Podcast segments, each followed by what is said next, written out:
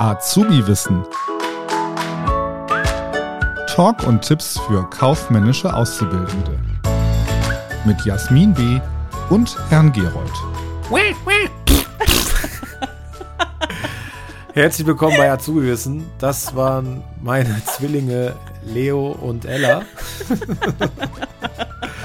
und äh, oh Mann, Oh, nee. äh, bei mir ist wieder, oder nicht bei mir physisch anwesend, aber in Gedanken und in meinem Ohr die bezaubernde Jasmin. Hallo Jasmin. Hey Alex. Ich glaube, der, der Frank hat wieder einiges zu schneiden hier. Äh, Grüße an Frankie.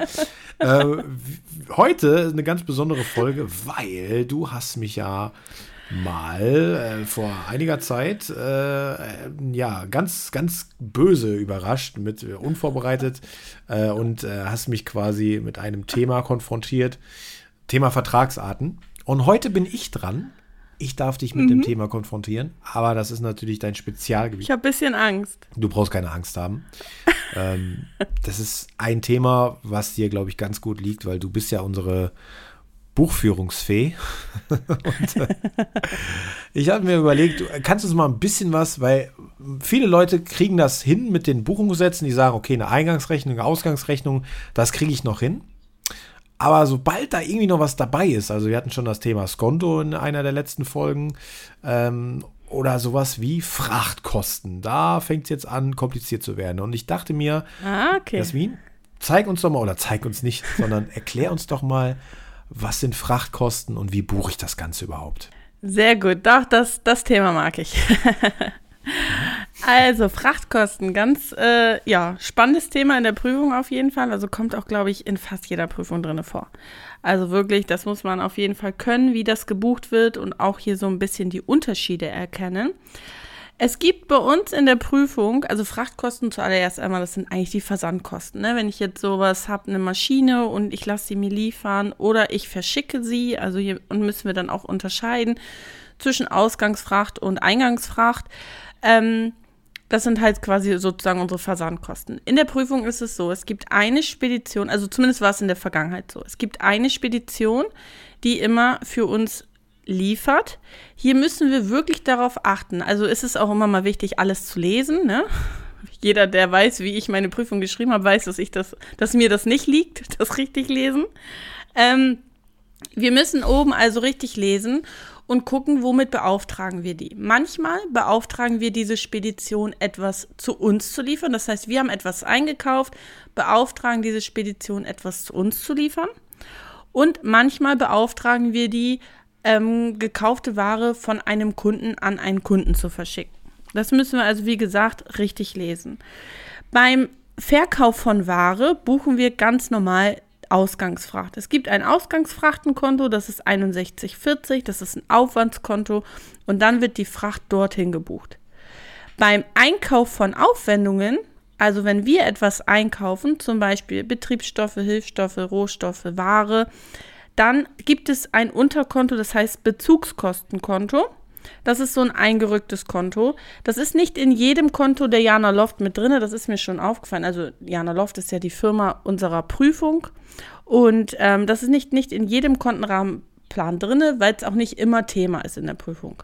Aber das ist auf jeden Fall so ein eingerücktes Konto, das ist 6081. Dann wird die Fracht auf Bezugskosten gebucht. Und beim Einkauf von Anlagevermögen, also sprich zum Beispiel, ich kaufe jetzt eine technische Anlage und Maschine ein oder zum Beispiel ein Fahrzeug oder irgendwas, also alles, was so auf Anlagevermögen kommt, das sind ja unsere Aktivkonten. Die haben keine Unterkonten. Da kommt dann diese Frachtkosten direkt auf das Konto mit drauf. Also wenn ich jetzt zum Beispiel eine technische Anlage und Maschine einkaufe, dann kommt die Frachtkosten direkt auf 0700 mit drauf. Und dann ganz wichtig Steuern mitbuchen und dann die Verbindlichkeit gegenüber, die, gegenüber der Spedition. Das hört sich gut an. Das zum Genau. Thema. Oder?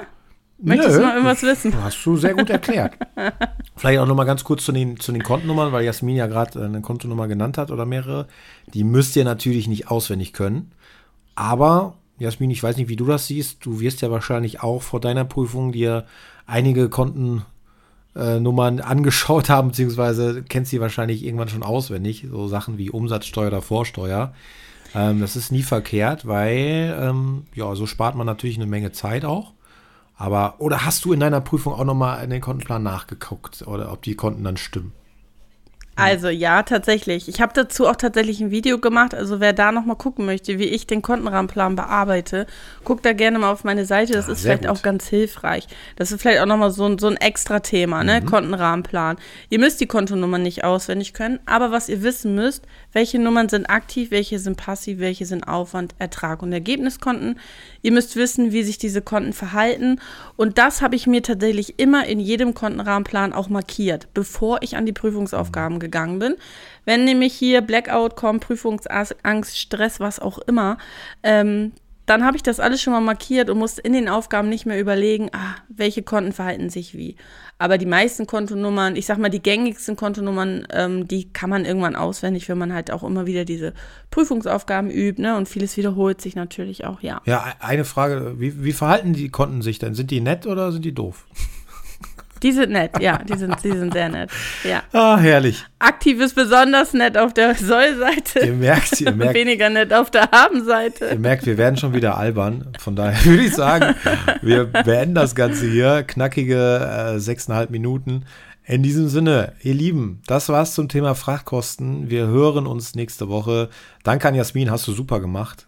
Aus Salameng. Dankeschön. Aus Salameng, wie wir so schön sagen. Mir ist aufgefallen, dass du, dass du den, den Ausdruck Lameng schon dir angeeignet hast. Also du wirst schon richtig Ja, Kölsch. den habe ich mir von dir angeeignet. Sehr gut, super. Und ich würde sagen, außer Lameng machen wir jetzt Feierabend. Das war's. Wir sehen uns Sehr gut. nächste Woche. Bis zum nächsten Mal. Tschüssi. Ciao. Das war Azubi Wissen, ein Podcast der Marke Kiel.